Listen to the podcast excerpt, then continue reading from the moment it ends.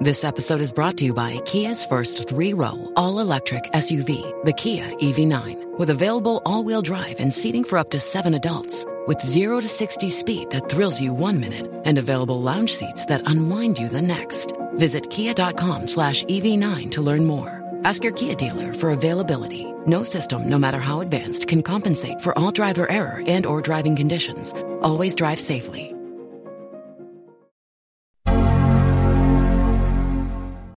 Feliz programa número 100, Pedro Andar. Bueno, y muchísimas felicidades por este 100 programas, ¿eh? Y parece que empezamos hace poco, pero yo me, acuerdo la primera vez que me llamaste para, para, para hablar de, una cosa más. Estaba yo, me acuerdo, en San Cubat, en, en la oficina de allí del banco, y, y, recuerdo que salí, oye, quiero, quiero grabar un programa sobre Apple, queremos hacer una cosa así y tal te apuntas, tal. Yo creo que te dije sí a los tres segundos.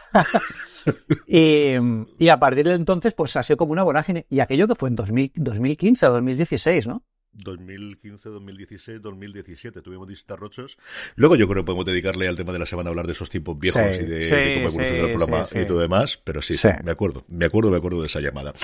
Vamos, porque tenemos, Pedro, una barbaridad de contenido, se nota, se nota que estamos ya con la primavera y que esto, desde luego, en Apple es otro mundo totalmente nuevo.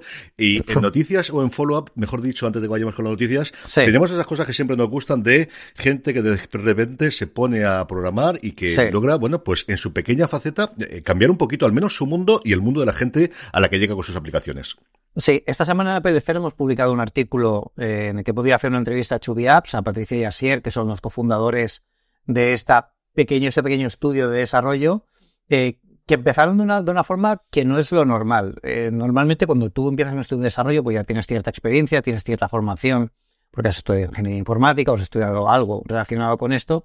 El caso es que ellos venían de sitios perfectamente opuestos, ¿no? E, ella es eh, arquitecta y él es periodista, con lo que no tienen mucha relación con el mundo del desarrollo, pero en el confinamiento se dieron cuenta de que, oye, aquí hay que hacer algo, ¿no? Porque vamos a pasar mucho tiempo en casa. Así me, me confesó que ya se habían visto todas las series sabidas y por haber. Eh, cosa que no creo. Yo creo que se, se, vieron las buenas. Las malas dijeron, esta no la vamos a poner aquí a verlo.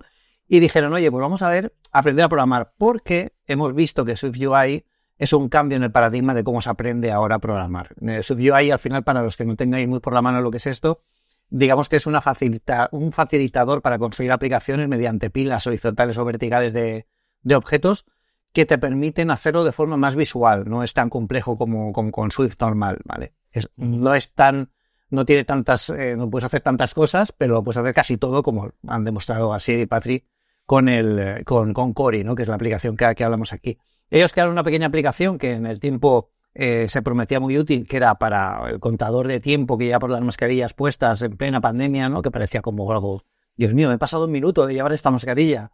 Em, eso les permitió pues tener cierto background y cierta, cierto conocimiento de cómo aprender a programar, qué es lo que hay que hacer, los errores que se encuentran, qué les falta, qué saben. Y después de eso, pues se dieron cuenta que había un problema eh, que tenían que resolver. ¿no? Y el problema era que Asir era diabético desde los 14 años. Además, en la entrevista él me lo cuenta eh, que, bueno, a él le detectaron, le dijeron que era diabético dos días antes de Navidad, eh, siendo niño. O sea, que fue terrible porque además de lo que lo dice ahí, yo, sabéis que tengo mi sobrina de hoy en día 10 años, pero ya se la diagnosticaron con 6 o con 7 años que es, diabética y claro, eso para la familia también es un palo porque tenemos que aprender a convivir con la, con la enfermedad de cómo, eh, cómo actuar en un caso de, de, hipo o de hiperglucemia, ¿no? Eh, para ver cómo, cómo qué tenemos que hacer. Entonces, él se dio cuenta que todas las aplicaciones de diabetes que hay hasta ahora eh, pasaba una cosa, y es que parece que estuvieran diseñadas para sanitarios. Es decir, tenemos unos valores que no se podían entender, no correlacionaba con datos que ya podemos extraer de dispositivos como el Apple Watch, el iPhone y demás. Y ellos crearon una aplicación en base también a la, experiencia que tiene Patricia, que es un poco de estructurar la información siendo arquitecta, y con ese, un poco con ese caldo de, cultivo, digamos, eh, han dado lugar a una aplicación que, yo creo que puede ayudar a mucha gente a entender mejor su enfermedad, a entender mejor cómo prepararse, por ejemplo, si te vas a hacer deporte, si vas a tener una, una comida copiosa, eh, qué te va a pasar en los próximos días, porque te ayuda mucho a establecer esa tendencia con la correlación de los datos que no solo es el del sensor que, los diabéticos llevan aquí en el brazo. Eh, eh, y bueno, de momento están así. La entrevista es espectacular. Eh, la entrevista la tenemos en el chat de Apple Esfera, en el podcast de, de Apple Esfera semanal completa. Es una hora de entrevista donde hablamos un poco de todo, de cómo empezaron, de cómo empezaron, empezaron, de cómo ellos empezaron desde cero. No sabían nada de programar. De cero han conseguido vivir de esto tres años después. Y es una historia muy chula de cómo consiguieron, cómo hicieron todos esos pasos y cómo llegaron hasta, hasta ello. Y también nos cuenta pues su experiencia con Apple. Ellos han participado en App Store Foundations, que es una, digamos, un, un, acelerador de aplicaciones en la que Apple asigna a un experto interno de la casa para que ayude a jóvenes talentos a sacar sus aplicaciones de forma, de forma mejor y con, y bueno, pues con cualquier cosa que puedan necesitar. Con lo que es una historia chulísima eh, de una aplicación muy bien hecha para ser la segunda aplicación, digamos casi la primera que hacen. Ellos han montado un estudio de, apps que además han hecho de Dari, que es una, una aplicación para, para, la ciudad de Vitoria para poder comprar en comercio local. Es decir, están muy puestos con eso. Ahora son un equipito de más de cuatro personas, han aumentado el equipo. Oye, es una historia fantástica de superación de un momento complicado como fue la pandemia en el que muchos nos dedicamos, pues, pues eso, a ser más contemplativos o a hacer pan o, o, hacer flexiones eh, cada día, pues ellos lo dedicaron a, esto y, la verdad es que hay una cosa que me gustó mucho de lo que me dijo Asier y es que de, evidentemente de la pandemia, del tiempo de confinamiento, pues todos tenemos nuestros recuerdos, ¿no? Buenos o malos. A él le ha quedado un buen recuerdo en el sentido, ya fuera de la pandemia, en el sentido de que fueron, fue una época de descubrimiento y de aprender a hacer algo nuevo, ¿no? Algo que, en lo que él veía que podían aportar algo más, ¿no? Y era es una entrevista fantástica, también tenéis un artículo en la Pelesfera donde destaco un poquito todo lo que nos cuentan, pero yo si podéis escuchar la entrevista en el podcast de las charlas, pues, pues os lo recomiendo mucho. Yo la tengo pendiente desde que vi el artículo que lo sacaste. Y, y como dices tú, la, la forma, es decir, el pantallazo que tenéis, eh, la imagen, me lo jodido, pues una fotografía de una persona cogiendo el, el, iPhone y viendo la aplicación, dices, es que esto es gente que piensa con la cabeza. Es lo que dices tú, de necesito una aplicación para el usuario medio, no para el médico. El médico ya tendrá que tener lo que tenga que tener, pero es totalmente intuitiva, lo entiendes, los colores, la forma que tiene de desplegar la información, que al final es una cosa en la que alguien se tiene que sentar y decir, ¿qué es lo que necesita el usuario? No 50.000 datos, sino los datos concretos. A mí me parece espectacular. Y la tengo pendiente porque una semana de locura y te tengo para el fin de semana, Pedro, para que veas que te guardo para los fines de semana y para tenerte allí sin ningún género de dudas. Eh, hoy no podemos hablar de Twitter, así que Pedro ha decidido que hablamos de Fortnite porque uno por el otro, pues con alguien se tiene que meter. Esto es lo que hay. Bueno, Fortnite, eh, bueno, en realidad no es meterse, ¿no? Es, es una cosa muy curiosa eh, y, es que descubrimos que, que Fortnite en, en, iOS sigue viviendo, sigue existiendo en los en aquellos dispositivos en los que siguen teniendo la IPA. La IPA es el, el, el binario de la aplicación de Fortnite que sigue estando en algunos dispositivos. Y claro, al siguiendo, teniéndola instalada, si no la has desinstalado o, no la has perdido esta IPA y la tienes firmada con tu usuario, pues puedes, puedes usarla, ¿no? ¿Qué pasa? Que se ha quedado como una pequeña cápsula en el tiempo en el que ellos han quedado en la temporada 2, ahora ya no, no sé por qué temporada van ahora, casi cuatro años después o tres años después, que Streges está muy por delante. Y claro, ¿qué ha pasado? Que eh, Epic ha abandonado esa, esa, esta, esta versión, ¿no? Ellos ya no, ya no sacan parches para esta versión, ya no la actualizan porque están muy por delante y claro, en ellos de momento no tienen versión eh, por toda la movida que hizo el Team Sweeney este de, Epic, que es que es para darlo de comer aparte, otro de los Musk. El caso es que, claro, ¿qué ha pasado? Pues que ahí los hackers han visto, eh, oye, pues aquí tenemos nuestro pequeño metaverso, ya lo tenemos montado, ¿no? Vamos a entrar aquí. ¿Qué pasa? Pues que se ha acampado, es, aquello es un infierno lleno de hackers que lo han conquistado y han empezado a imponer sus propias reglas, sus disparos automáticos, que si entra alguien nuevo lo echan, es casi un lugar de reunión.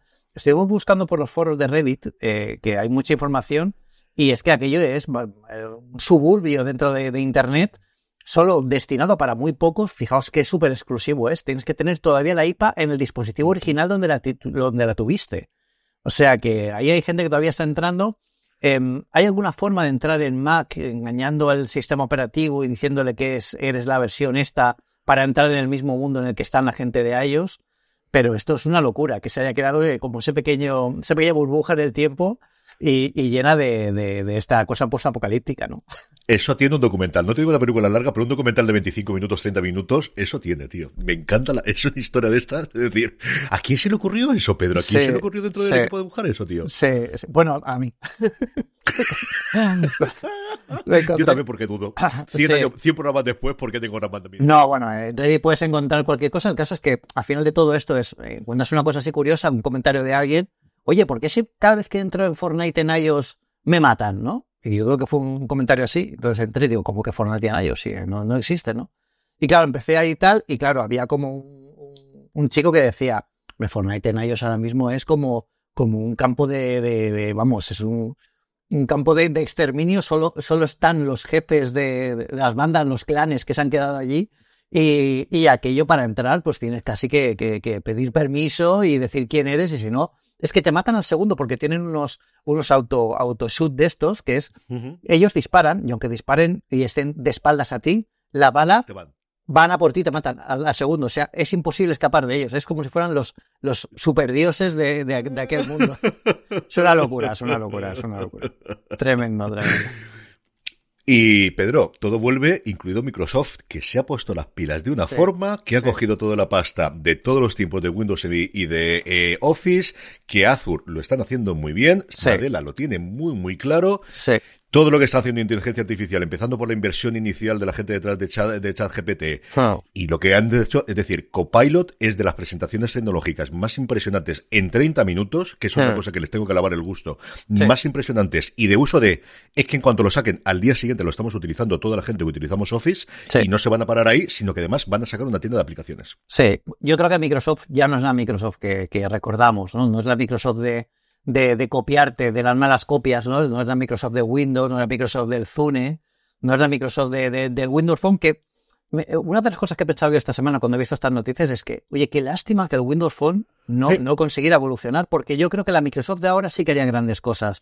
Con, Es que es la Microsoft que tiene el hambre que tenía en la época de Bill Gates y con la ejecución hasta cierto punto que tenían entonces. De hemos cambiado, eh, tenemos aquí y con la pasta que en esos momentos eh, posiblemente no tenía para poder hacer proyectos de este tipo. Después de gastar dinero en la época de Balmer y de vivir de las, de las, pues eso, del pasado y de que al final eh, toda la parte empresarial seguía pagándoles, por mucho que era la moda y que las novedades eran Google y lo demás, pero tenía esa cantidad de dinero y que tienen muy claro en su público, tío. Es decir, el cómo se han comido el mercado con Teams, de estando totalmente estandarizado Slack y que poco a poco le han ido barriendo, es una cosa de, de la Microsoft de antaño de que somos lo que somos pero no nos para nadie cuando tenemos hambre. Sí, sí, sí. Y yo creo que es muy buena, es muy buena noticia. Además, se están posicionando, que era la, la noticia que damos también esta semana a Peresfera, como, oye, van a hacer, están haciendo como que quien no quiere la cosa. ¿Sabéis esa tienda de barrio pequeñita que a nadie le hace caso, que empiezan a llenar estanterías de cosas, que pasas por dentro y dices, oye, pues esto es interesante, que, bien esto, ¿no? Están haciendo como su pequeña tienda, como quien no quiere la cosa, y tienen planes para ello, ¿no? Y yo creo que Microsoft está diciendo, oye, si aquí por lo que sea ahora nos permiten eh, meter tiendas de aplicaciones alternativas en iOS, pues nosotros ya tenemos la nuestra, que es decir, mira, hablando de tiendas de aplicaciones, pues yo tengo una, lo, podemos meter en, en, el, en el iPhone. Y yo creo que sería muy buena noticia para los usuarios, siempre lo que decimos, ¿no? que, que Apple garantice la seguridad, que, Apple y que estas empresas garanticen la seguridad, garanticen que el sistema de pago sea fiable, que haya reglas, ¿no? Pero, pero yo creo que es muy buena, muy buena noticia, y incluso Epic, yo siempre lo digo, ¿no? Con, Em, a mí, yo he hecho, además he hecho de menos un Steam en, en iOS. Yo creo que es lo que le falta al ecosistema de Apple para tener videojuegos AAA y no, que no haga falta eh, que no haga falta que ellos gasten pasta en esto, ¿no? Si ya tienes un Steam que lo tiene, ayúdalos a aportar esos grandes éxitos a la plataforma de, de, Apple, de, de, Apple Silicon, que además ahora es cross, cross device en todos los dispositivos y ya te vale para todos. Y es que ya lo tienes, ¿no? Me, asombra que no hayan movido ficha en, este sentido ellos. Es que lo que están haciendo con Xbox le salga bien o mal. Y es cierto que la Play es la Play y eh, por su lado Nintendo lo tiene muy claro y la competencia de los PCs. Pero son lo, la gran prueba hasta de un modelo distinto de rendimiento. Y vamos a verlo con el X Pass y nadie tiene, ni siquiera la Play eh, con Sony tiene, tiene lo que ellos están proporcionando. Es que ese paso directamente a que eso vaya a los móviles y es significativo que Nadella en la introducción del vídeo, de verdad que os recomiendo, pero pondré las notas, ahora mismo me lo apunto para tenerlos, el que nombre el iPhone de nombre. Es decir, eso la Microsoft antigua jamás lo habría dicho. Y cuando habla de los tres o cuatro grandes hitos que ellos cogen como fundación para Copilot, hable del iPhone sin ningún tipo de complejos de, es que esta es la realidad y nosotros, nuestros clientes tienen un iPhone y tienen un iPad y tendrán un Mac muy posiblemente y ah. necesitamos estar ahí porque nosotros ofrecemos este tipo de servicios. Mm. Yo de verdad que me está encantando lo que están haciendo los últimos Qué lejos ha quedado cuando, cuando Microsoft relegaba un poco a la esquina al, equipo de desarrollo de, Microsoft para Mac y daba lugar a, cosas tan extremadamente absurdas como lo ha sido el Microsoft Office para Mac durante muchísimos años, ¿no? Cuando con unas versiones mm, con un diseño extravagante que nada tenía que ver con el de Windows, casi parece que lo hicieron incluso a propósito para diferenciarse mucho, pero ahora hoy en día yo creo que estamos en muy buen camino y eso, eso lo demuestra. Es que los que a finales de los 90, principios del 2000 vivimos esa época, Pedro, y utilizamos esa herramienta porque a mí no me quedaba más remedio en la universidad, porque todo lo que es la serie de Word, es decir, mm, que eso es todo de Office que me está contando, Google Docs, vamos, ni se está, ni se le espera, ni se sabe exactamente. No, no, no, no, claro. Madre mía, es decir, yo acababa virtualizando. Yo te juro, Excel, yo tenía que virtualizarlo para las cosas que tiene la universidad dentro del PC y no la virtualización actual de, no, no, la de Rosetta de, dura, es decir, la que había entonces, que era una cosa complicadísima. Vamos con noticia, querido, y, hablamos de fútbol, porque así vamos a hacernos amigos y hablamos del Madrid y ya ah. perdemos la mitad de la parroquia y ya está. Y hablamos del Madrid por el estreno, ya comentamos de su documental sobre la Champions del año pasado, pero sobre todo porque es quizás la primera acción que hemos tenido en España de estas ofertas gratuitas de probaturas de meses que han hecho con Demi, que han hecho en varias ocasiones con algún producto americano en los tiempos pasados y que aquí han hecho al revés de este documental del Real Madrid. Sí, y además es una cosa que está muy bien porque, porque eh, eh, lo que hacen realmente es el Madrid ha dicho, oye, yo quiero que vean mi documental, y Apple ha dicho, pues mira, perfecto, porque yo lo que quiero es que vean mi servicio. Así que lo que han hecho es regalar un mes gratis de Apple TV para cualquiera, para que pueda ver la, serie en Real Madrid o cualquiera de ellas. Es decir, eh, cualquiera podéis entrar en el enlace que os ponemos en Apple Esfera y ya tenéis un mes gratis de Apple TV Plus para que lo, para que lo veáis. Y es curioso porque en, el Slack que tenemos de Apple Esfera eh, estábamos comentando esto y es que sacamos últimamente muchas noticias de que, de que Apple TV está como como dando muchos accesos gratuitos, ya no Apple TV por sí mismo, ¿no? sino las compañías que quieren, pues oye, Sazam dio como tres meses de, Apple TV gratis hace, hace un tiempo, ¿no? Sazam era para Apple Music. Eh, pero bueno, para, para Apple TV también hay muchas empresas que, que te dan un acceso de un mes, dos meses, ¿no? Y era curioso porque decía, decía Miguel en el Slack de, Apple Esfera, dice, pues es que va a llegar un momento que quién va a pagar por Apple TV si todo el mundo lo regala, ¿no?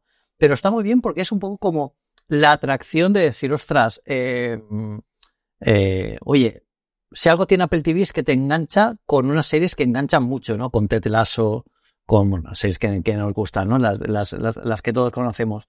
Y yo creo que es un buen momento también visto que en precios, aunque hayan subido, que este mes suben el precio de 2 euros eh, a, a, 7, a 7 euros al mes, sigue estando una media por debajo de lo que cuesta cualquier servicio de streaming y es lo que decía también incluso, no sé si fue Álvaro o Isra en, Apple Esfera que publicó un post yo lo tengo más que amortizado, Apple TV, porque es que lo veo mucho, ¿no? Y, cosas como esta están muy bien. En Apple también, aparte de este del Real Madrid, tenemos un post en el que os damos una lista de cómo ver gratis Apple TV con todos los descuentos que hay ahora mismo activos. Así que echarle un ojo porque si, si no tenéis Apple TV, pues echarle un vistazo y ver alguna de las series típicas como Servant, bueno, es que hay un montón.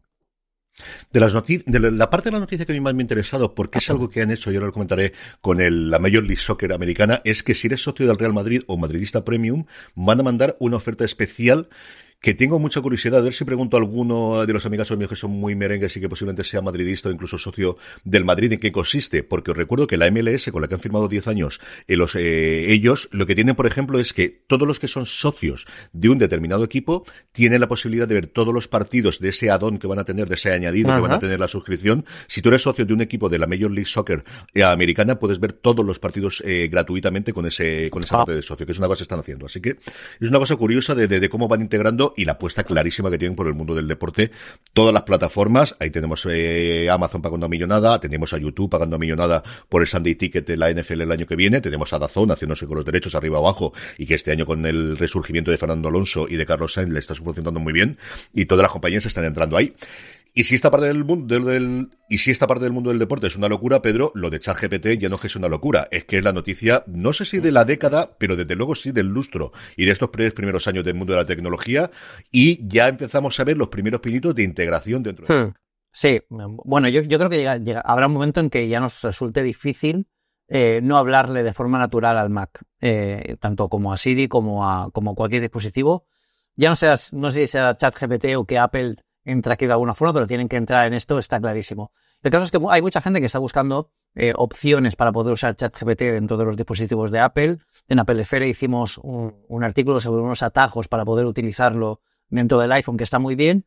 Y ahora em, aquí mostramos una aplicación que ha, que ha hecho un, un desarrollador para poder integrar casi de la misma forma ChatGPT dentro de macOS, ¿no? Para que tú puedas preguntarle cosas, directamente tenerlo integrado en el sistema y que te pueda ayudar. Yo, a mí me gustaría mucho que, que, esto fuera más allá, porque además, ir más allá de, de, todo esto tiene muchísimas posibilidades. Es decir, ya no solo si te entiende también y es capaz de entender el contexto, tú le podrías preguntar, oye, mírame la agenda, cámbiame esta fecha, pero, pero de verdad que lo haga bien, ¿no? Un poco, no como Siri, que al final tienes que... Siri, Alexa, me refiero a todas, ¿eh? al final es un poco... Pero que sea una conversación mucho más natural. Por ejemplo, yo el otro día estaba traduciendo un texto y, y, le, y le dije, eh, traduce todo lo que te diga a partir de ahora, a inglés. Y me dijo, vale, de acuerdo. Entonces yo le iba poniendo texto y él me daba la contestación en inglés. Mm. Eso tan sencillo, ahora mismo no lo puede hacer ningún ningún asistente personal tipo Alexa, Siri, tal, porque claro, es tener un concepto de, de, pensamiento neuronal, ¿no? Es decir, tú tienes aquí, has, creado un contexto, has creado unas reglas semánticas y a partir de ahí tú haces una, entrada y una salida de, datos, ¿no? Em, ayer precisamente, bueno, por temas de, mi otra vida de, de, consultor, estuvimos viendo temas de estos y esto es una barbaridad en el que estamos hablando de más de 256.000 núcleos de, de, de, capacidad de procesamiento para, para el nuevo ChatGPT 4. O sea, es una locura lo que está creando esto. Yo creo que al final em, me, me, gusta porque al principio todo el mundo le tenía como mucho miedo a esto. Yo creo que porque venimos de ver muchas películas de ciencia ficción donde la gente, los robots nos, nos esclavizan y todo esto.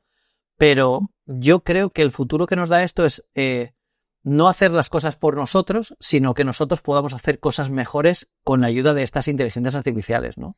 o de incluso facilitarnos el día a día. Si es que no tenemos que ir a grandes creadores de, de, de, de música, de, libros, de pintura, de... No, en, el día a día, ¿en qué te puede ayudar? Oye, pues lo que comentaba, por ejemplo, con el copilot de, Microsoft. Voy a un resumen de esta reunión que no he podido ir y he visto que se ha escrito esto y te hace un resumen y te lo explica y al final, oye, eh, es útil, ¿no? Porque al final te está ahorrando a ti trabajo para, para hacer esto. Y me parece impresionante, la verdad. Y la inteligencia artificial no se va a quedar solo en el texto, sino el siguiente paso, evidentemente, va a ser eh, el audio y posteriormente la imagen, como siempre ha ocurrido en moda de tecnología. Ah. En inteligencia artificial se están haciendo muchas cosas en esta línea y esta última semana teníamos, pues de alguna forma, el cómo se está sampleando y reutilizando la voz de Steve Jobs hasta el punto de que sea irreconocible y que podamos hacerle que diga cualquier cosa. Y aquí sí que vamos a tener una movida ética. Esta, igual que tenemos con los deepfakes, realmente interesante en los próximos años. ¿eh? Sí, sí. A mí me pasó mucho con, con el artículo este, ay, no me acuerdo qué cerveza era era, Mola, que trajo a, Lola Flores, eh, que crearon un vídeo de ella, de Lola Flores, eh, que, dijo, ¿sabéis por qué se me entendió en todo el mundo? Pues a mí ese vídeo hay algo que me atrae muchísimo, ¿no? Y es, el de, es, de, es decir, han conseguido literalmente resucitar a una persona y ponértela delante de la pantalla. Y con esto, con Steve Jobs, al final también me, me puso los pelos de punta porque yo estaba oyendo a Steve Jobs hablando español con el acento de Steve Jobs. O sea, es, es, tremendo porque además yo creo que nunca he oído, que yo sepa, no hay ninguna conversación de Steve en español, pero claro, sí que reconoces la tonalidad vocal, em, la sonoridad de las palabras, que es el... Y me ha recordado muchísimo a, a, a, una serie que es que tenéis que ver sí o sí, que se llama Debs, que bueno, el concepto es algo distinto, ¿no? Ellos hablan de que una máquina de computación cuántica tiene tantísima capacidad de cálculo que se le alimenta de un montón de datos de todo el mundo, y es capaz de recrear de, imágenes como si viajaras al pasado, a ese momento de la historia, para ver ese, ese, momento en concreto, no es capaz de recreártelo. Pues igual que con Steve Jobs, eh, había por ahí también un, un experimento que se hizo em, donde le pidieron que recreara la vida de la, la, voz de Jesús. O sea que, y es exactamente lo que pasa en la serie, ¿no? Yo creo que aquí, aquí ya sí entramos en, en términos incluso legales, ¿no? Yo en un juicio, por ejemplo, que tenga un un, forense caligráfico de estos de voz que tenga que, que, calibrar si una voz es de una persona u otra, yo ahora mismo no sé, entiendo que sí, ¿no? No soy profesional en esto, pero vamos, yo entiendo, pero sería muy difícil decir, es que eso no lo he dicho yo.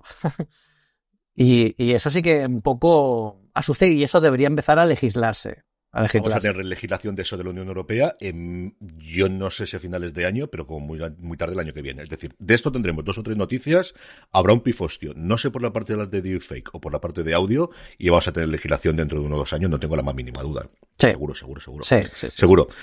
Pedro no nombraba Devs, la tenéis en Disney Plus, es la serie que creó Alex Garland en su momento para Hulu, el director de Ex Machina. Es una serie interpretada, bueno, protagonizada por, por Sonoya Mizuno, que salía también en Ex Machina, y Nick For, eh, Offerman, al que hemos visto en el tercer episodio, es el que protagoniza, el que hace de Bill en el tercer episodio de The Last of Us.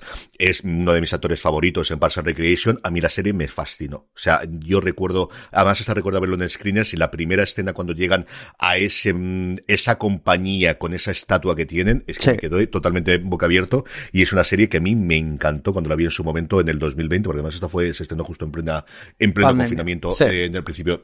a mí me, encantó. Vamos, Pedro, con rumores, rumores, y todo es realidad virtual, realidad aumentada, por las dos vías. Primero, por la parte del software y luego por la parte del hardware. Y es que parece que las compuertas selladas de Apple empiezan a resquebrajarse un poco y empezamos a saber algo sobre el código fuente de lo que parece que se llamará Reality OS. Yo me lo imagino aquí en plan, gracioso, estas, estas compuertas, que estas rendijas, ¿no? Donde está todo el código de Reality OS que no sale.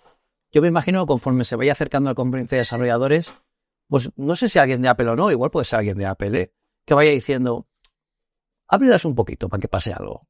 Para que la gente empiece a, tener en la cabeza esto. Y es que ahora, eh, yo en las pruebas que vemos en este artículo que publicamos en, Apple Esfera, es que, eh, o sea, vemos directamente eh, menciones a, a, Reality OS, al dispositivo que utiliza Reality OS. O sea, es un poco para decir, pues mira, pues sí, sí que existen.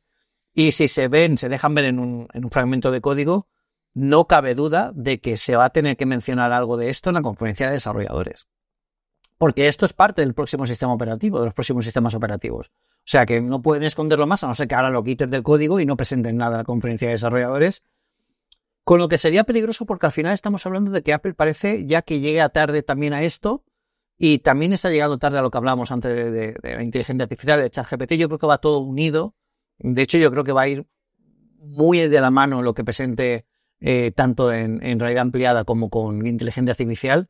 Y, y bueno, pues yo creo que, que, va a ser va a ser una conferencia de desarrolladores increíble, ¿no? Hablando con Asier y Patricia en la entrevista que comentábamos antes, yo les dije, bueno, ¿qué esperáis para esa conferencia de desarrolladores? Y bueno, pues nos pusimos a hablar de las gafas de, de realidad híbrida y de que este año es algo como que va a pasar, ¿no? Porque es que no va a haber ninguna presentación, por lo menos que tengamos ahora, ya deberían haber salido invitaciones, ahora en marzo o abril, y si no hay ninguna hora en marzo o abril, ya la siguiente es julio, que julio es de conferencia de desarrolladores. O sea que es que eh, que estén cogiendo. A mí me da la sensación de que Apple está ahora mismo cogiendo carrerilla. Yo creo que vas a tener dos o tres semanas antes limpieza de fondos de todo lo que nos da, nos da tiempo, de renovaciones de equipos y de cosas similares que no nos da tiempo a presentar en la, en la, en la conferencia de desarrolladores, porque vamos a dedicarle a esto. ¿Cuánto le tienen que dedicar? ¿Una hora y cuarto? ¿Una hora y media como mínimo? Entonces, yo creo que vamos a tener. ¿Recuerda cuál, cuál fue la última? Yo creo que el año pasado el anterior, de tuvimos esas dos o tres lanzamientos previos de cosas de actualizaciones de los Max y de alguna cosa por el similar. Yo vas a tener eso y yo creo vamos de cabeza directamente a junio. ¿eh? No creo que a estas alturas ya no tenemos nada más. ¿eh? Sí, sí, sí, seguro. Yo creo que sí. Yo creo que sí. Así que veamos, a ver qué limpieza se hace. Y luego, junto con la parte del software, teníamos también una primera filtración posible de las gafas, que parece que lo que se está estandarizado es que serían unas gafas de esquiador, para que nos entendamos eh, el formato, al menos la estructura, y veíamos parte metálica que podrían llevarse esas gafas. Sí, bueno, además es que hemos visto los componentes que vienen, que llevan estas gafas, eh, se ven totalmente toda la forma de lo que sería la parte de los visores que te pones en la imagen, que concuerda con lo que se está hablando de este, de este visor de esquiador, de snowboarder que, que comentabas tú, de gafas de, nieve, que un poco yo creo que será el, eh, van a dejar caer la tecnología, eh, enseñar la tecnología lo que pueden hacer, y luego evidentemente las próximas generaciones serán más livianas, más pequeñas o lo que queráis, pero sobre todo hay que ver que, que, que, esto va a ser una llegada de la tecnología yo ayer, eh, buscando información para otro artículo, llegué a una parte que no sabía que tenía Apple, que es una página que habla exclusivamente de la, realidad aumentada. ¿Qué puede hacer la realidad aumentada por ti? Y te hablan de cómo utilizar en el iPad, cómo utilizar en tal, muchas cosas, ¿no? O sea que ahí van a haber, van a haber cambios, van a haber cambios y yo creo que va a ser, va a ser muy, va a ser este año muy complicado llegar a todo en el sentido de que van a tener que sacar muchas más cosas que cualquier otro mm. año y explicar una tecnología que no existe, o sea, que no se ha visto antes en el mundo Apple y ver cómo eso cuadra con el ecosistema y eso tarda, tarda mucho en, encajar. Que es, a propósito, a propósito del tema de las gafas de, de, snowboarder, como dices tú, Pedro, eh, John Gruber en Daring Fireball tenía un artículo comentando esto y decía, es que es una gran eh, funcionalidad de uso, porque al final es un sitio en el que tú ya llevas esas gafas. O sea, el gran problema de esto es cómo convences tú a alguien que de repente se ponga el cacharro este dentro de los ojos. Pero ahí ya lo tienes. Y todo lo que puedas aportarle adicional de cualquier tipo de eh, señal o de información, eh, tienes un usuario que realmente está utilizando ya ese mismo dispositivo, un dispositivo con esa forma. Puede que pese más, puede que tenga una estructura distinta, que no sea tan protector del sol como puede ser una gafas. Y creo que tiene la razón. O sea, yo creo que al final si encuentras, no sé si hay buceo es lo único que se me ocurre, pero creo que hacerlo estanco puede ser mucho más complicado. Pero si, encontrando el que ya tienes un usuario que se va a poner ese dispositivo en la cara para hacer lo que quiere hacer, es un modo de empezar a probar cosas mucho más sencillo que el que si a ti mismo lo dicen de vete a la universidad o vete al trabajo o vete a la reunión con las gafas estas. Sí, a, mí hay una cosa además que, que, que, me gusta mucho de, de, todo esto y es que eh, las gafas de esquí o las gafas de snow se relacionan en un momento de ocio divertido. No es como, por ejemplo, las, eh, las o esto que sacó Magic Leap, que era un, como un artefacto de, de, de, inventor diabólico que te lo ponías. ¿no? Entonces, claro, eh, oye, es algo tal, pues vale, pues oye, pues además es cool, ¿no? Porque lo llevas, llevar la marquita de la nieve, del sol, eh, que lo tienes aquí cuando te quitan las gafas, pues tal. Se asume mucho con eso, ¿no? Yo creo que para una primera puerta de entrada no está, no está nada mal. Hay que recordar también a la gente que esto, aunque pueda parecer mucha locura, pero ¿quién va a llevar eso? En la historia de la tecnología, todo gran cambio, toda gran revolución ha empezado por esa frase eh, negativa. ¿Quién va a llevar eso, no? ¿Quién va a usar ordenadores? ¿Quién va a usar un reproductor musical por la calle? ¿Quién va a llevar un teléfono móvil? ¿Para qué necesito yo un smartphone? Todas las grandes revoluciones han empezado por aquí. Eh, evidentemente no todas han salido bien, pero bueno, eh, aquí es, cuestión de, ver lo que presentan y que empiecen a quitarse cosas de, delante. Y yo creo que, como dices tú, igual en abril ya empezamos a ver que Apple empieza a sacar pues cosas que quedan pendientes a nivel nota de prensa y, y, lo, vamos, y lo vamos viendo. Bueno, y, de Video Rincón, es que vamos a, vamos a destajo hoy, ¿eh? Hoy es una locura, ya te digo yo, y esta es todavía la semana tranquila. O sea, yo no sé, mayo, ya no digo junio, que yo no quiero saberlo, pero mayo puede ser. Sí, sí, sí, sí, sí. Madre mía de alma. Va a ser una locura. Bueno, pues en el video rincón, a ver, la primera gran noticia es que, que Apple descubre los cines, ¿no? Apple dice, anda, pero si hay unos sitios donde ponen películas en una pantalla gigante, pues, pues yo quiero estar ahí. Entonces han dicho que van a gastarse pasta para eso, ¿no? La noticia la firmaba Thomas Buckley y sobre todo Lucas Shaw, que Lucas Shaw es el responsable de ese, tiene una newsletter maravillosa que publica todos los lunes es el Mark Gurman de la parte de audiovisual, porque es al final el que se mete, no tanto de, de, conocer la parte interior, pero sí de la parte de negocio del mundo audiovisual. Y daban la noticia de que se van a gastar mil millones de dólares en llevar películas a los cines, cosa que Apple ha hecho previamente, lo ha hecho con Coda, lo hizo con lo demás, pero nunca en una distribución global e internacional, que es lo que parece que hay aquí. Hay una gran discusión a día de hoy en cuanto a, en Hollywood, en cuanto a cómo le sacamos partido, especialmente a las películas. Netflix, que lo que ha hecho siempre son emisiones limitadas, pero es la que más ha apostado de alguna forma por emitir, porque siempre ha sido dos, o por eh, distribuir inicialmente en cines, pero siempre ha sido dos o tres semanas. Y Apple es que tiene en cartera a día de hoy varias películas, ahí en unos puntos eh, futuros. Tenemos eh, la película, por ejemplo, de Napoleón que va a hacer Ridley Scott, que no tenéis que confundirla con la serie que va a hacer Steven Spielberg a partir de la película original o la película que quería haber hecho en su momento Kubrick, que va a hacerla para HBO. Es otro proyecto distinto que lo hace Ridley Scott. Tiene también un, un thriller de espía llamado Argyle, pero sobre todo y fundamentalmente tiene la nueva película de Scorsese de nuevo con DiCaprio llamado Killers of the Flower Moon, que pagaron por ello unos 300 millones. De hecho, Netflix no quería, eh, quería hacer la película después de haber hecho en su momento el eh, The Irishman, pero se le fue muchísimo de presupuesto y fue Apple la que al final eh, firmó los cheques y parece que va a apostar definitivamente, como os digo, por hacer ya no un estreno puntual para contentar al cineasta de quiere verlo en pantalla grande para que lo vean sus amigachos y hacer la premiere en Hollywood, sino que lo que parece es que van a hacer estrenos y ahí el gran problema es cómo lo distribuyen, porque a día de hoy no tienen infraestructura, igual que no la tenían originalmente para hacer sus producciones. Si apuestan en serio, aquí lo asunto es que vayas teniendo una distribución internacional, están intentando afiliarse con alguien, por ejemplo, para el tema de Killers of the Flower Moon lo van a hacer con eh, Paramount, que se va a quedar con una eh, comisión del 10%, según decía el propio Lucas Show, pero no tiene un distribuidor global y tampoco sé si lo pueden conseguir.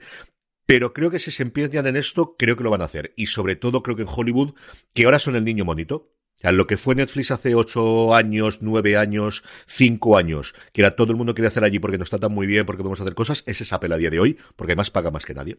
Y yo creo que eso es un punto que, ellos tienen muy, muy, muy a favor.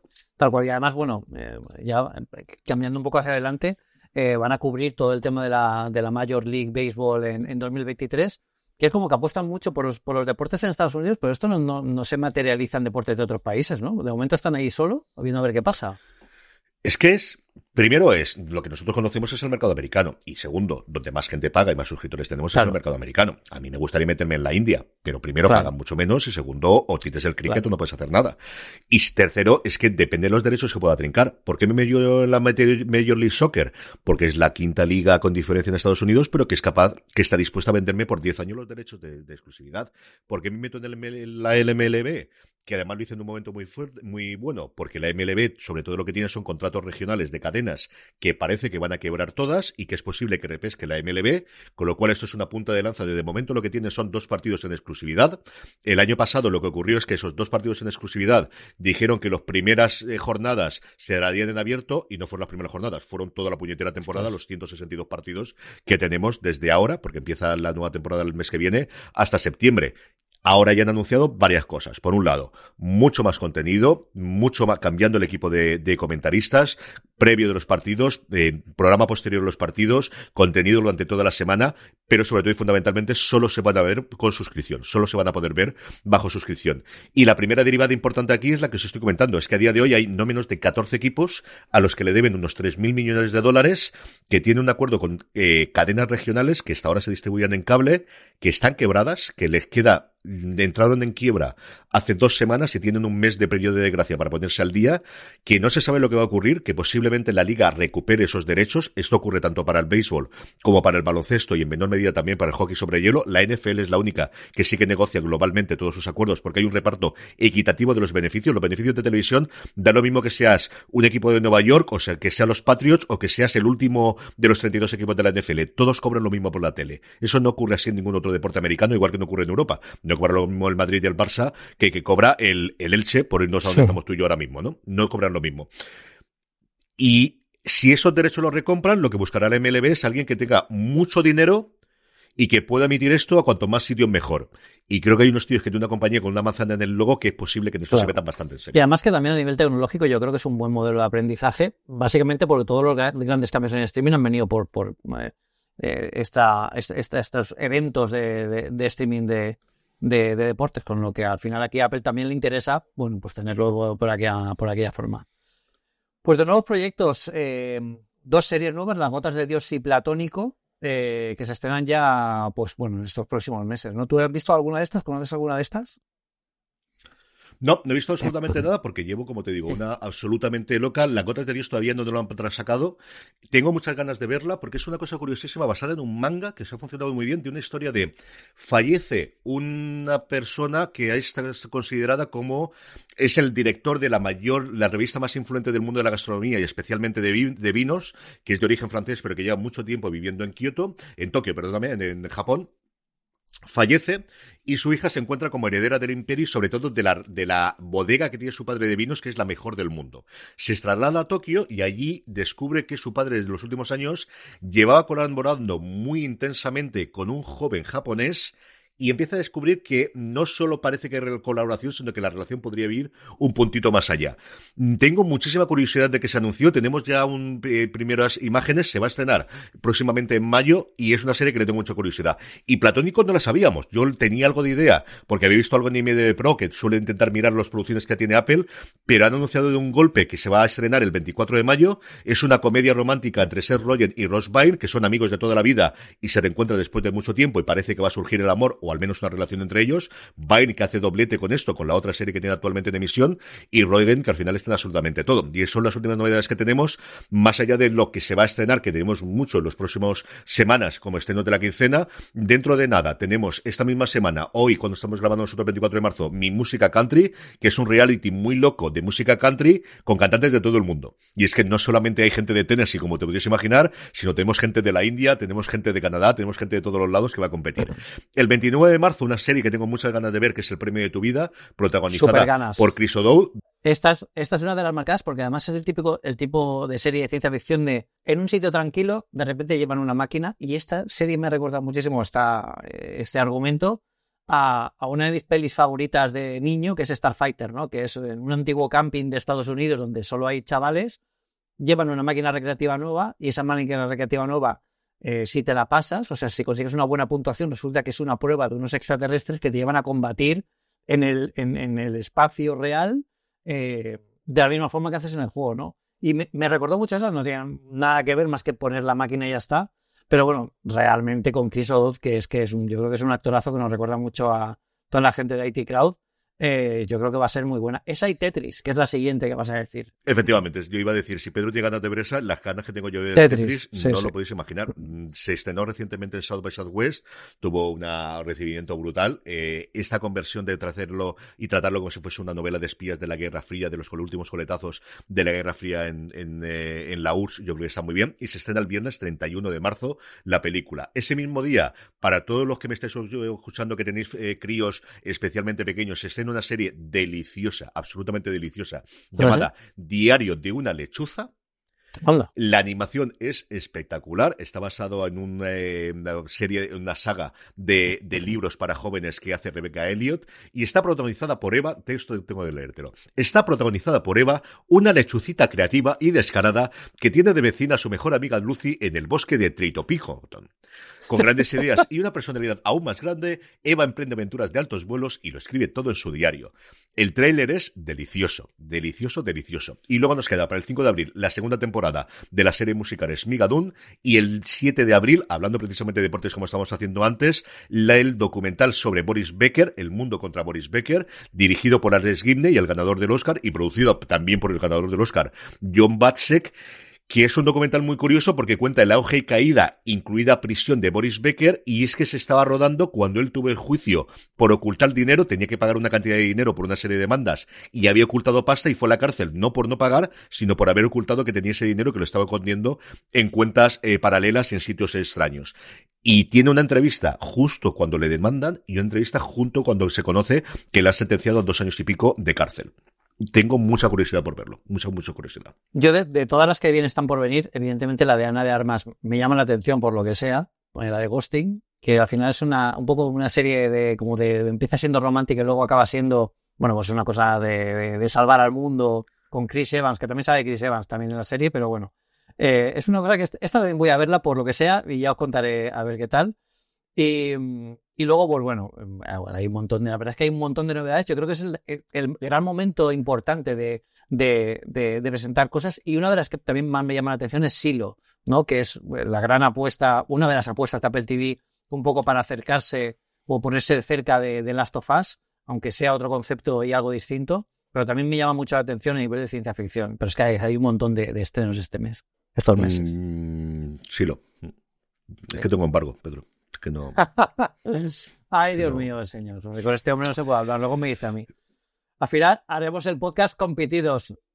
Mm, le dijo la sartén al cazo, o más castigo todavía, vamos, hablo de puta lata con él. No me fastidies, no me fastidies, no me fastidies. Correcto, correcto. Bueno, pues, pues vamos a pasar a otra cosa. 28 de agosto de 2015 a las 23 y 55, es decir, las 11 y 55 de la noche. Hostia, pues sí que te lo sabes. Querido Pedro, llevo media hora redactando un correo monstruoso y al final he decidido que lo mejor es mandarte la versión TLLDR y si te atrae te voy ampliando. En septiembre voy a lanzar Posar FM, una red de podcast al estilo 5x5 o Relay FM, y quiero hacer un podcast de Apple Tecnología contigo. Desde el primer día está organizado de forma que entre dinero de patrocinios, referras de iTunes Amazon y aportaciones directas. ¿Qué te parece? Un abrazo. Carlos José Navas. ¿Así empezó? Y Pedro, el 31 de agosto, me dice, la propuesta me encanta, tengo mucha ganas de retomar mi época de podcaster y me encantaría hacer con vosotros, me pasan más info. Y 100 programas después aquí estamos, queridos. Pues sí, la verdad es que em, eh, es, un, es un podcast que, que eh, hoy en día hay un montón, sobre todo que cuando empezamos, ¿no? Hay muchos más podcasts hablando sobre Apple. Están los compañeros de Apelianos que también hacen un trabajo brutal cada semana, que tienen temas, temas interesantísimos. Hay un montón, bueno, no voy a nombrarlos a todos, pero que no se fallen en Mac, Illustrated, un montón. Em, pero la verdad es que el podcast este que hacemos tú y yo, como al final yo creo que, y también la gente me lo ha dicho mucho, este es que tenéis como muy buen feeling, ¿no? Hablando de todo esto, es, es un toma y daca muy bueno de, este mundo, además de una forma incluso más desenfadada. No digo que las charlas de Apple no lo sé, porque al final eh, yo conozco al jefe y es bastante majo. y, ahí también podemos hablar de lo que queramos, pero al final con, con, con estos podcasts pues nos llega un poco de, oye, pues vamos a hablar como si estuviéramos hablando al final en, pues en un bar, en una cafetería o, tomando algo, ¿no?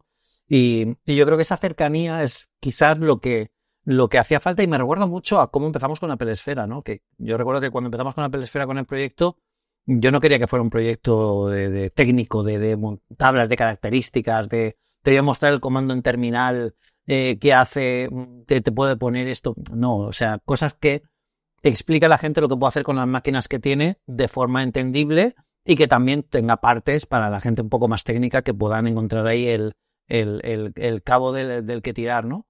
Pero yo creo que han sido muy bien. Hemos tenido, evidentemente, bajones por temas de, trabajo, de viajes, pandemia. Eh, bueno, yo creo que ha pasado de todo. Ha faltado pues que nos invadan los extraterrestres y que llegue Godzilla, ¿no? Pero, pero a, pasar de eso, aquí estamos, ¿no? 100, 100 programas después. Yo recuerdo que con 412, que fue el podcast con el que empecé yo en esto del podcasting en 2005, hice 20 programas. Eh, y, y, hacía uno por, por mes, que eso es una cosa que no me acordaba, porque hace poco subí todos los programas a iVoox con una pequeña introducción antes de cada programa, contando un poco el contexto actual de lo que hablaba en aquel momento, que hay programas muy buenos, ¿eh? como cuando yo creía que no se iba a lanzar el iPhone. O sea, no que no se iba a lanzar el iPhone, sino que los iPhone que nos estaban enseñando no me cuadraban con lo que iba a hacer Apple, ¿no? Se llaman iPhones, pues el típico iPod con teclado, cosas así muy locas, ¿no? Y está muy bien porque también son como pequeñas cápsulas del tiempo, pero yo era uno, yo lanzaba uno al mes y yo recuerdo que pues al, al final la gente que ya sabe de esto de podcast eh, lo entenderá, eh, crear el guion, eh, hacer que narrativamente, pues el feeling que tenemos tú y yo también me pasa mucho en las charlas de con el equipo, pues no hace falta que tengamos un guion escrito para palabras, es muy natural y al final parece como más, más, más cómodo. Pues la verdad es que eso pues da este, este buen rollo, ¿no? Y ahora con esta última temporada, que parece que hemos encontrado el punto dulce de esos 15 días que nos da tiempo a sentarnos, a ver lo que necesitamos, a encontrar nuestro hueco que ya lo tenemos eh, establecido.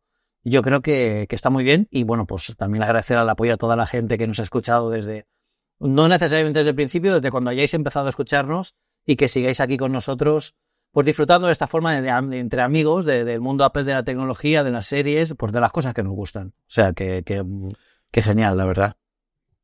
Yo siempre digo cuando hago las, las, clases o las charlas del podcast que al podcast llegas por el contenido y te quedas por la gente. Y te quedas por los presentadores y te quedas por la relación. Y yo creo que esa ha sido la clave de lo que en mayor o menor medida y con toda la modestia del mundo yo he podido hacer desde que empiezo en 2007 haciendo eh, fuera de series. ¿no? Yo creo que la clave de fuera de series y por lo que he sobrevivido 15 años a día de hoy es cuando encontramos la pieza de hacerlo con mi padre y con mi hermano. Y, y es un programa con esas, sin esas pretensiones. Y yo creo que contigo conmigo nos pasa exactamente igual. Es que Pedro y yo cuando nos juntamos hablamos de estas cosas. Sí. la gran ventaja es que no de una forma tan esquemática, no ponemos rumores y luego esta forma, porque al final tienes que tener una escaleta para intentar hacerlo un poquito más ordenado, pero es que esto es todo lo que hablamos. Pedro me pregunta de qué serie, yo le pregunto a Pedro en qué me gasto la pasta, él me enseña, mira lo que tengo, yo eres un sinvergüenza, mm, ¿qué tal la serie esta? Pues he visto los screeners de esta y Pedro se enfada, yo digo, ya sinvergüenza, pero a ti te mandan esto. y este es nuestro día a día, cuando tomamos café, cuando comemos, cuando podemos juntarnos. Y yo creo que eso sí se transmite. Y yo creo que todos, todos cuando tenemos, quitando, dejando aparte evidentemente los podcasts narrativos o los podcasts que sean más de una serie, todos los podcasts y además lo que venimos del mundo de la tecnología que hemos visto cómo ha crecido este medio, siempre hemos tenido como referencia. Yo cuando pienso en podcast es una conversación de dos o tres personas. Siempre es la idea que yo tengo en la cabeza es a lo que vas. Yo al final voy a, oír a mis amigos y voy a ir a gente que a lo mejor no conoceré en mi vida, pero que estoy esperando que llegue ese día para tenerlo. Y la otra cosa, eh, Pedro, lo hemos comentado tú y yo en privado, pero lo hemos dicho también en el grupo y lo hemos dicho aquí, lo de los 15 días nos ha encontrado, de, verdad que creo que es un, lugar dulce. Veremos ahora cuando Pedro se acumule todo el trabajo y cómo va verano y todo el rollo, pero, pero sí, yo, yo echo de menos. No sé si grabásemos todas las semanas tendríamos el problema ese, pero cuando llega el martes, miércoles de la semana que nos toca grabar, tengo ganas de grabar. tengo muchas ganas de grabar y tengo ganas de que llegue ya el viernes para poder grabar. Yo creo, yo creo que eso se nota, ¿eh? Y también es una, es una forma, pues también de, de, que, de, llegar a gente, además con el grupo de Telegram, que además eh, también hemos conseguido por cierta conexión con la gente, que podemos hablar con ellos, que yo creo que eso al final es un poco lo que te hace, te hace comunidad y te hace, oye, pues que somos al final gente normal. Yo estas semanas, estos días estoy en Elche, este fin de semana estoy en Alicante con unos amigos y a mí me encanta encontrarme con gente que me. Ya, me, por aquí por el Che me paró un, un chico, ostras, Pedro, tío, pero no, sabía, que pensaba que, que, que, lo que decías que era de Elche no era verdad. Digo, no, no, que soy de aquí. Y, y, y, me gusta mucho porque al final está muy bien. Yo el otro día también por Barcelona, yo volví a comprar el pan y también saludé a un chico que me pasó con bici, Pedro. Claro, me hace mucha gracia porque es lo que dice la gente famosa, que yo no lo soy ni mucho menos, pero que cuando pasan a gente y claro, a, a ti te saludan porque y a mí me pasa con mucha gente a la que escucho y veo en, en, vídeos y demás. Claro, los ves todos los días y es como que estás con ellos en todos sitios, ¿no? Pero claro, yo, yo no sabía quién era. Y en ese momento luego ya sí, porque ya hablé con este chico por Instagram mucho. Es decir, es una maravilla eso y, y yo os diría que, oye, si no veis en cualquier parte, acercaos a ese lugar sin ningún problema. lo que me da rabia es que luego me envíen un mensaje, Pedro, te he visto por pases de grase, no te he dicho nada porque no quiero uh No, tío, si yo, pero si yo estoy encantado de que me digáis lo que sea y hablar un ratito de, de, pues de tecnología, de lo que va a sacar Apple, del cacharreo, de lo que sea, ¿no? Porque al final de feedback, el canal de Telegram es un poco para eso, ¿no? Para, para tenerle feedback cercano y también para... El objetivo de todo esto que al final es disfrutar de lo que hablamos y de lo que hacemos, la tecnología de Apple y todo esto, y, para eso estamos, o sea, que, es, un, es un momento chulo. a mí eso de la calle me pasa menos, pero sí me pasa muchas veces la que por circunstancias pues, laborales o lo que sea, hablo con alguien que escucha el programa y no, no, no falla nunca. Al minuto, dos minutos de, perdóname que te pare, CJ, pero es que eh, te estoy oyendo y es como si estuviese oyendo un podcast. Eso siempre me lo dicen. sí, sí, sí. sí, sí, sí, sí. A mí me pasa en el trabajo, ¿eh? En el trabajo, mi otra faceta fuera de Apple Esfera eh, que trabajo para un Maco, que a lo mejor hago alguna reunión y alguna vez eh, veo que alguien quita el mute de una reunión que no tiene nada que ver con, con esto. Me dice, tú eres el de Apple, ¿no? a ver, el de Apple, soy el de Apple Esfera, sí, sí, soy... Y luego al final nos quedamos siempre después de la reunión pues hablando con, con, cualquier cosa, de, cualquier tema, ¿no? O sea que, está muy bien porque, porque incluso compañeros de trabajo que a lo mejor enviamos algún correo tal, y me responde y me dice, no, pero, no, pero, no sabía que estaba trabajando aquí contigo en el Digo, claro, claro, si, si al final. Esto es lo que hay. Es eso, yo como me aburro, claro, dos trabajos, pues así no duermo sí, Señor. Pedro nombraba el grupo de Telegram y hoy sí me he acordado que era el episodio número 100 y teníamos que tenerlo para que nos enviasen las preguntas. Ya sabéis, telegram.me barra una cosa más para uniros a más de 350 personas que diariamente hablamos sobre tecnología y Apple. Álvaro García nos decía, buenas, mi pregunta va orientada a Apple TV Plus. ¿Por qué creéis que Apple no le da tanto bombo a su contenido? Me imagino que Pedro ya sabe por dónde voy porque lo hablamos recientemente, me refiero a que al final vemos grandes lonas y promociones a mansalva de todos los formatos, cuando hay estreno de otras plataformas, que igual pueden no ser tan potentes como Apple, y acaba en boca de todos. Sin embargo, Apple, al menos en España, no realiza esta publicidad. Y en mi opinión, creo que le resta mucha visibilidad, ya que tiene grandísimos títulos que si estuviese en otra eh, plataforma serían trending topic cada semana. Perdón por la chapa y enhorabuena por esos 100 programas. Sí, Aquí yo creo que al final es un poco lo que ha pasado siempre con Apple y con sus productos. ¿no? Apple nunca ha hecho grandes publicidades. Eh, quizá cuando llegó el iPhone ha empezado a moverse más, ya ahora vemos iPhones en grandes lonas, pero Apple nunca, a pesar de tener un producto mejor, que era como el Macintosh en aquel momento, el iPod en aquel momento, nunca han habido grandes publicidades como hacían otras marcas, como Microsoft cuando sacó Zoom, por ejemplo, que era una locura, o cuando, eh, bueno, pues llegaron otros dispositivos, ¿no? Aquí yo creo que Apple lo que quiere es un poco que le conozcan de, boca a oreja. Yo creo que también se está espaciando un poco, dándose su tiempo, a pesar de que lleva ya cuatro años en el mercado, está dándose su tiempo aquí a ver, bueno, hacia dónde va un poco esto, cómo se asienta todo el tema de streaming, con que nos parezca que lleva muchísimo tiempo con nosotros, es relativamente muy joven. Y, y a partir de aquí, pues yo creo que cuando vaya consiguiendo más cosas, pues sí que se empezará, se empezará a oír más, porque ahora están justo además en ese punto de la montaña rusa, están casi llegando ya a la cima de me conocen porque hago muy buenas cosas de calidad, eh, no hago contenido a mansalva que no te da ganas de consumir y estoy atrayendo la mirada de los creadores, ¿no? Y un poco lo que, lo que, lo que buscan es eso ahora mismo, lo que no quiere decir que en el futuro promocionen alguna, alguna serie potente que tengan. Yo lo que creo es que lo tienen muy centralizado todavía en Estados Unidos. Y eso es algo típico de Apple. De lo controlamos mucho y poco a poco vamos abriendo la mano. Y a nivel, por ejemplo, de audiovisual, lo que he tenido es todas las producciones primero en Estados Unidos. Ahora probamos Inglaterra, que lo tenemos aquí al lado, que lo conocemos. Y ahora empezamos a producir algo internacionalmente. Pero lo primero que hacemos en España es con Bamboo, que ya ha trabajado con Netflix a nivel internacional. Y rodamos en Miami. Y eso es lo que van haciendo. Y yo creo que en la parte de comunicación y marketing exactamente igual. De vamos a ir soltando, pero esas actividades o esas cosas como las lonas que contrata Netflix o que compraba Prime Video es porque ya tiene un equipo aquí. O sea, Netflix tiene en su oficina no menos de 30 personas trabajando en comunicación porque se reparten el trabajo, cada una coge una serie distinta, coge una película y Prime Video exactamente igual. Entonces, yo creo que es una cosa que poco a poco irán haciendo, sobre todo esa parte más visible para nosotros de una valla en Gran Vía para que nos entendamos. Eso al final no va a ser una decisión que al que tome alguien en Cupertino, sino alguien que esté a pie de calle aquí, igual que estaría en Francia o que estaría en Italia, y eso, algo que tengas presupuesto local para poder hacerlo y te dejen esa discrecionalidad de no, no tiene que aprobarse a tres niveles superiores, va a ser muy complicado que se pueda hacer.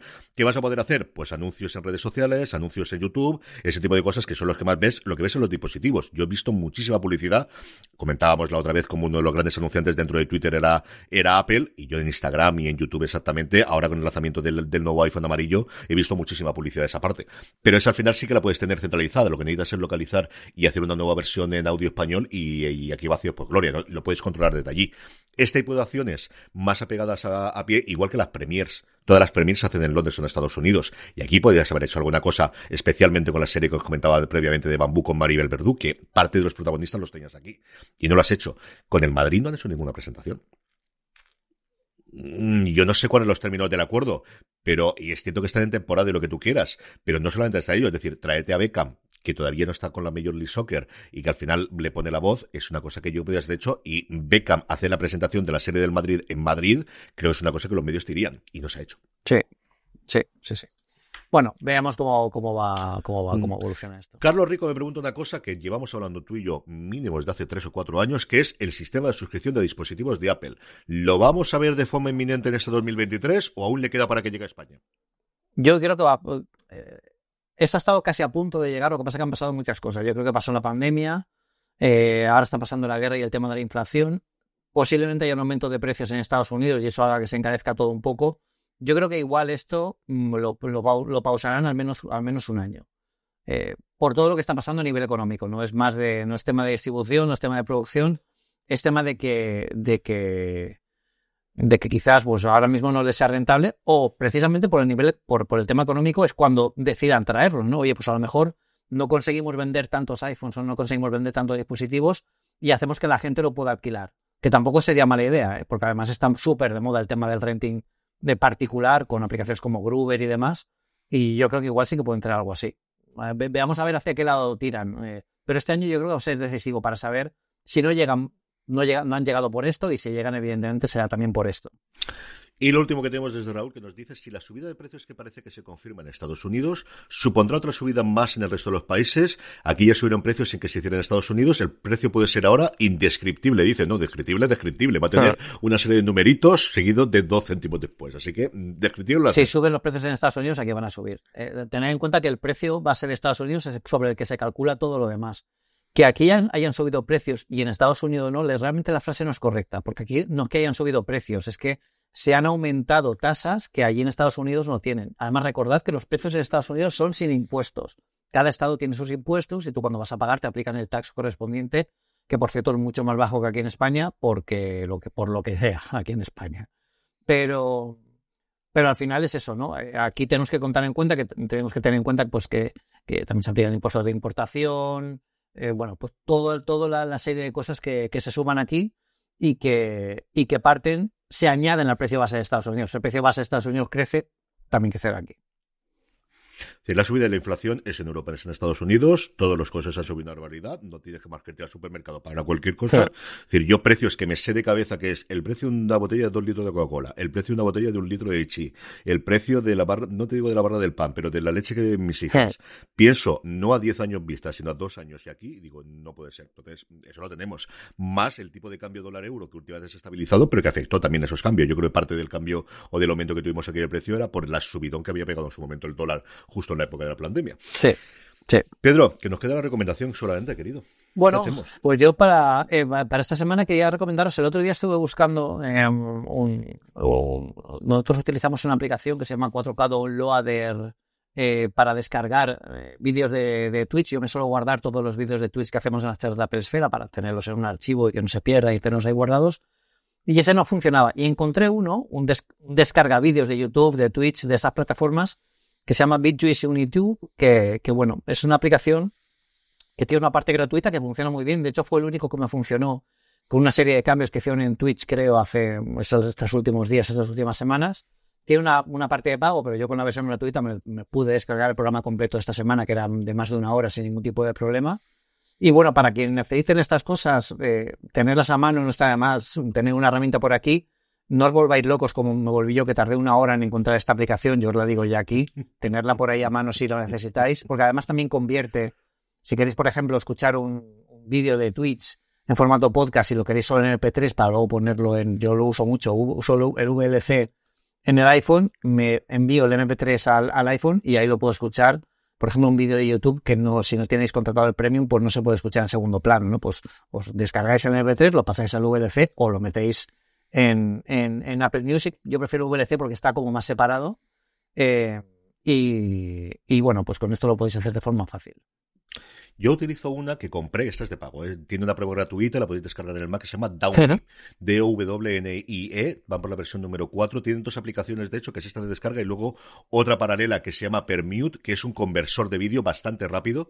Echarle un ojo, lo pondré también en las notas para que lo podáis ver, porque a mí me ha funcionado bien, se lo come absolutamente todo, te descarga los subtítulos, te lo puede quemar y te puedes hacer la conversión directamente en audio. Si quieres, yo quiero descargarme el vídeo, pero solo quiero el audio, le das un botoncito y él automáticamente, cuando hace la exportación, te lo convierte automáticamente. Está bastante, bastante apañada. Qué bueno. Me gusta mucho. Y no dejamos del mundo de los vídeos, pero en este caso de grabar los vídeos, porque esta es la semana en la que he decidido que se acabaron las webcam, que estoy hasta las narices de todas, y que si tengo una cámara como Dios manda dentro del bolsillo, porque me estoy comentando la vida. Y por otro lado, he empezado a utilizar la propia aplicación, evidentemente, que tiene Apple con Continuity, pero fundamentalmente lo que he empezado a utilizar es Camo. Y Camo es una aplicación que tenía origen previo, que parecía que le iban a hacer la parte de Sherlock eh, ahora que Apple la tiene integrada, pero que ofrece muchísimas cosas más, como el que puedes elegir la cámara que quieras, el fondo es de las mejores que yo conozco para hacerla. Puedes utilizarla con wifi, puedes utilizarla conectada por cable al teléfono. Si tenéis un iPhone, que yo creo que el 80% de lo que estáis escuchando, antiguo, que no utilicéis, lo tenéis en el cajón, vais a tener una mejor cámara ahí, posiblemente que el 99% de las webcam que podáis comprar el día de hoy. Y en el peor de los casos, si vais a grabar un podcast, como en mi caso, para las reuniones es más complicado, pero yo que lo utilizo grabando podcast a partir de las nueve y media de la noche y lo puedo tener en silencio, puedo utilizar la del móvil que llevo en el, en el bolsillo. No es gratuita, no. Tienes tres formatos de pago, una suscripción mensual, una suscripción anual o un pago de por vida, con todas las cosas que tienen estas cosas de los pagos de por vida si de repente desaparece, pero yo estoy contentísima con ella. También es cierto que yo lo utilizo una barbaridad, que ahora que estoy grabando por encima de mis posibilidades, casi cuatro o cinco programas a la semana, pues es que le saco mucho partido porque la gran mayoría los colgamos en vídeo en YouTube y es que de verdad estaba hasta las narices de las puñeteras webcam. Solo me falta comprarme una luz de estas psicodélicas, hablando precisamente de cuando te mandan, todavía me acuerdo la que te mandó el gato, que tengo una ganas loca de coger algo similar, porque lo otro que me he comprado y es en la propia web de Camo, tienen un montón de entradas de blog y hay un artículo maravilloso sobre distintas alternativas para ponerte el teléfono dentro del ordenador, para poder utilizarlo, para utilizarlo como webcam. Aparece evidentemente el complemento de Belkin para que vaya pegado a la parte del MagSafe y tenerlo, pero comentaban ellos, y a mí me ha encantado, un cacharro que es un brazo largo que se engancha en la mesa, muy a pie de micrófono y pie de escritorio, de la Micol, que cuesta ahora mismo, de hecho está en oferta flash en Amazon ahora mismo 22 euros, 21,59 con gastos de envío, es de las cosas mejores que he visto en años, Pedro, es decir, tiene una rigidez cuando tiene que ser rígida y toda la flexibilidad que puede hacer, y lo que tienes al final es algo que se engancha a la mesa, un brazo que lo puedes mover como quieras, de aproximadamente metro y medio, y un enganche que te coge cualquier teléfono o si queréis un iPad. Porque ya no solamente para utilizarlo de cámara, sino hay muchos usos que es, estoy tumbado en el sofá, yo veo las series en el iPad y no quiero tenerlo cogido con las manos, lo engancho en el cacharro y que me lo vea. La pieza es espectacular, podéis moverla a 360 grados se queda totalmente fija en el sitio donde la pongáis. Hay dos versiones, hay una un poquito más barata, que es el, modelo antiguo, y el nuevo que viene con el cable trenzado, que además da gusto tocarlo, de verdad que es una pasada. Echarle un ojo si vais a utilizarlo para esto, o tenéis un uso de, quiero un sitio donde pueda poner el iPad, cuando estoy en la cocina, cuando estoy en el salón, cuando estoy en la habitación, cuando estoy en algo, para que se quede en un sitio y pueda utilizarlo, porque estoy intentando de comprarme del iPad para cuando voy al despacho lo tengo arriba para poder colocarlo. Me ha fascinado, de verdad que me ha gustado muchísimo. Echarle un ojo. Si tenéis algún uso de estos, de verdad echarle un ojo y vale mucho la pena. Muy bien, pues oye, bueno, le echarle un ojo porque es, curioso, ¿eh? me lo has descrito también, casi me lo vendes también, luego me dices a mí. Es que tú sabes que cuando yo me convenzo una costa de estas, pues al final uno se ilusiona, se ilusiona. Sí, sí, sí, sí. No, lo mejor es convencerse habiéndolo probado. O sea, eso es la, forma de. Y habiéndose gastado la pasta. Exacto. gastado... Es cierto que si te gasta la pasta, a veces te autojustificas y dices, no, me ha gustado ¿por qué? Porque me ha costado toda esta pasta y no voy a decir ahora que no me gusta. Pero en este caso estoy contentísimo. sí, sí, sí, Muy bien. Don Pedro Aznar, por 100 programas más. Y por los 100 que vienen. Así que muchísimas gracias y bueno, gracias a todos por estar todos estos programas y por todos los que estaréis. Así que un abrazo a todos. A todos vosotros. Volvemos en 15 días en una cosa más. But there is one more thing. And we've managed to keep it secret. No, segundo, pongo yo esto silencio. A ver que no pase el tapicero, porque también ahora por aquí está, pasa el tapicero. Lleva toda la mañana pasando el tapicero. Eh, aquí en la Casa de los Ruidos. Están haciendo obras ahí. O sea que vamos a grabar cuanto antes. No sea que aquí se ponga a inventar cosas. Madre mía, tío. Qué desastre. Vamos para allá.